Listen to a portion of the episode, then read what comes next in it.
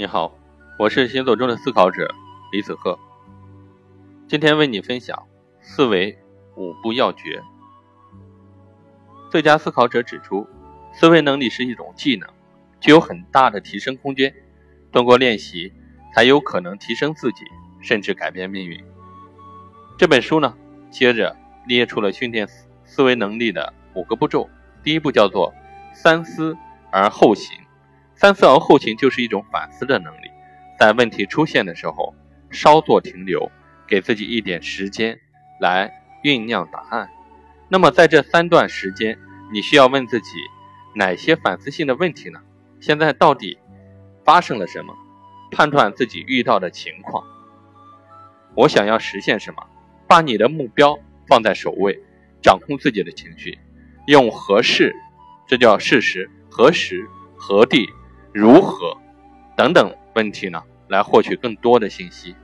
三思呢，可以让你发现问题的症结所在，并转以正确的态度对待琐碎的小问题，节省你的时间和精力，并对抗情感的压力。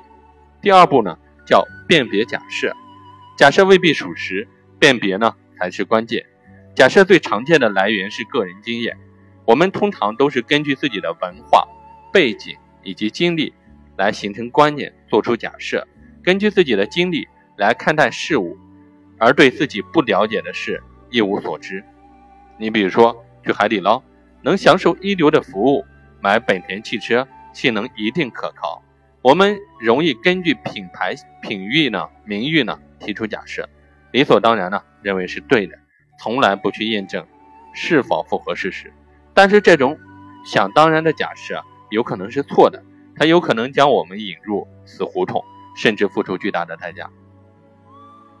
服装大亨惠普公司觉得旧的标识用了几十年，决定采用新的标识来提升品牌形象，没有验证这个假设就匆忙的实行了，结果遭到网民一致反对。仅仅一个周呢，惠普公司就恢复了原来的标识。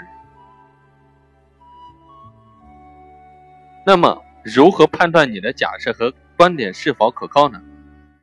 第一呢，区分事实和观点，而且呢，越是流行的观点呢，越需要谨慎对待。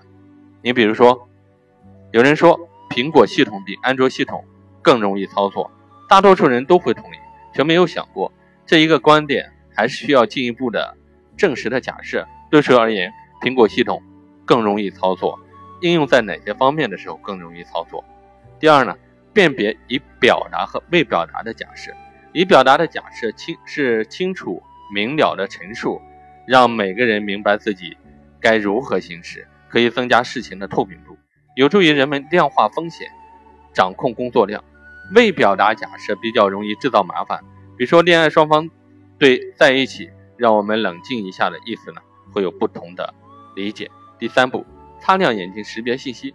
当你面临几个选择无法决定的时候，需要理清他们各自的利弊，对掌握的信息进行评估。前提是你明确自己已经了解现状，知道自己想要实现什么。评估信息的时候呢，要组织信息的框架，可以用两个维度、两个维度呢来评估信息是否相关，避免因为处理无关紧要的信息而偏离方向。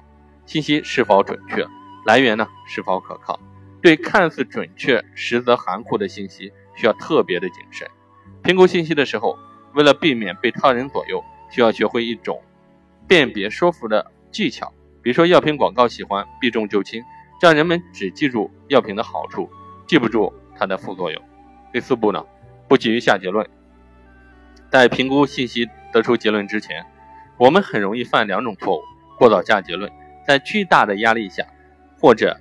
急切的想要出结果，不完全归纳，根据手里不充足的信息，仓促的得出结论。虽然我们无法将面对一切都了如指掌，步步计划，但有些结果呢，还是可以预测。